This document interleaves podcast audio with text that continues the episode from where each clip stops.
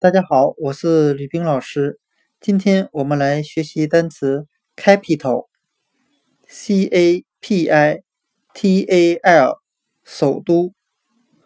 那我们这样拆分这个单词，c a p 作为词根表示头的含义，加上 i t，加上 a l，a l 为名词后缀。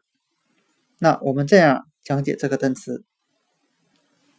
国家的最高首长所居住的城市就叫做首都，capital，首都。